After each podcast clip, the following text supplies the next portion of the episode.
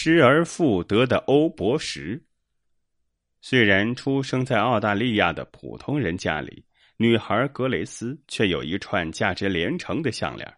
这串项链的材质并不珍贵，只是普通的十八 K 金，但它的吊坠却是一颗九克拉的黑欧泊石。欧泊石是世上最美丽和最珍贵的宝石之一。古罗马自然科学家普林尼曾说，在一块欧泊石上。你可以看到红宝石的火焰、紫水晶般的色斑、祖母绿般的绿海，五彩缤纷，浑然一体，美不胜收。而黑欧泊石则是欧泊石中的极品，仿佛无数块顶级宝石的结合体，绚烂夺目。格雷斯的祖父是一名矿工，无意间得到了这块欧泊石，他将原石打磨光滑，做成了项链，送给了妻子。赢得了她的笑容与终身的爱，从此这条珍贵的欧泊石项链便一代代的传承了下来。如今到了格雷斯的手中，可在格雷斯婚礼的那天，他却破天荒的没有佩戴这条欧泊石项链，而是用一串假水晶来装饰自己的脖子。谜底到晚上才揭开。入睡前。格雷斯递给丈夫穆莱一个红色的丝绒盒子，打开后光芒四溢，穆莱几乎睁不开眼睛。原来格雷斯将项链的吊坠取下后，委托工匠做成了一枚戒指。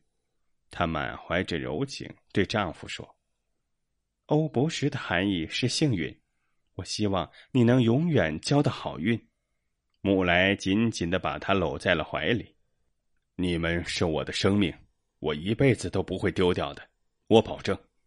婚后的日子简单而幸福，木来对他百依百顺，唯命是从。虽然他俩收入不高，生活并不宽裕，但幸福甜美。后来木来有了自己的公司，他们搬进了大房子，可他却一点也没变，对他仍然百依百顺，唯命是从。忽然有一天。木来下班回来，带着一脸沮丧的对他说：“我把戒指给弄丢了。原来他在海边游泳，等上岸的时候才发现戒指不见了。茫茫大海，如何打捞一枚小小的戒指？”格雷斯大发脾气，埋怨了丈夫许久。一个月后，格雷斯下班后感到很倦怠，开车回家的途中，看到了新开一家美容会所。便停车走了进去，来泡澡的人不是很多，温暖的水流将他满身疲惫荡漾的烟消云散。环顾四周，他看见对面坐着一个很漂亮的女人。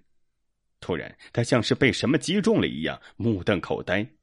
顷刻间，缓过神来的他睁大眼睛仔细望去，对面的那个女人手指上戴着一枚欧泊石戒指。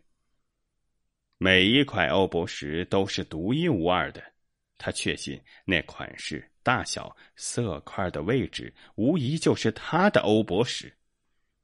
一切似乎都明白了，相濡以沫多年的丈夫，居然就这样背叛了她。格雷斯想靠近他，可瞬间冷静下来的他觉得那样做过于唐突。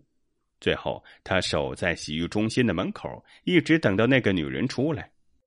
这位女士，刚才我看到了你的欧博士戒指，请不要怀疑，我只是很感兴趣，愿意跟我喝杯咖啡聊一聊他吗？看着气质淡然、面容姣好的格雷斯，女人迟疑了一下，便答应了。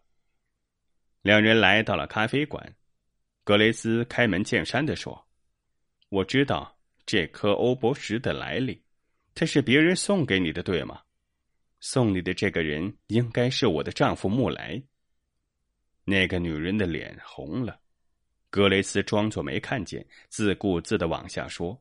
他又一次讲述了这颗欧泊石的传奇往事，讲述了这颗欧泊石对于他以及他的家族的意义，讲述了他为什么要把欧泊石托付给穆莱。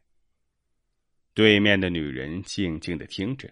不时的用手抚摸着那颗欧泊石，仿佛想从他那里得到某些确认一样。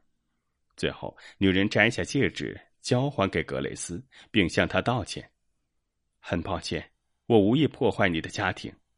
现在完璧归赵，相信我，不属于我的东西，我绝不会再去碰它。此时天已经完全黑了，格雷斯却不想起身。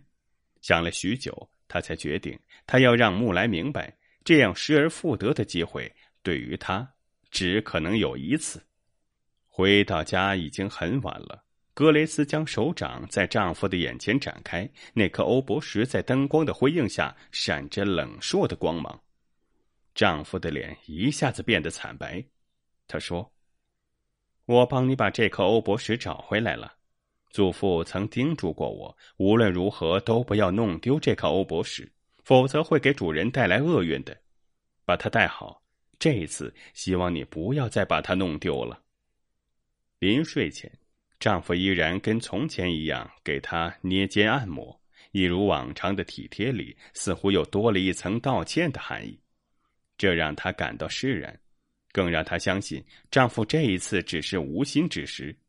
但格雷斯的心里明白，有一颗秘密的种子已经种在了彼此的心里，不知道什么时候就会长大，成为幸福路上的一个阻碍。而她接下来要做的就是如何防止这件事的发生。从前的她对丈夫的爱索取多于付出，今后她应该给予丈夫更多的关爱，至少要让他的爱得到回应与平衡。夜色中，欧博什忽然荧光一闪，似乎在对女主人的心声做出回应。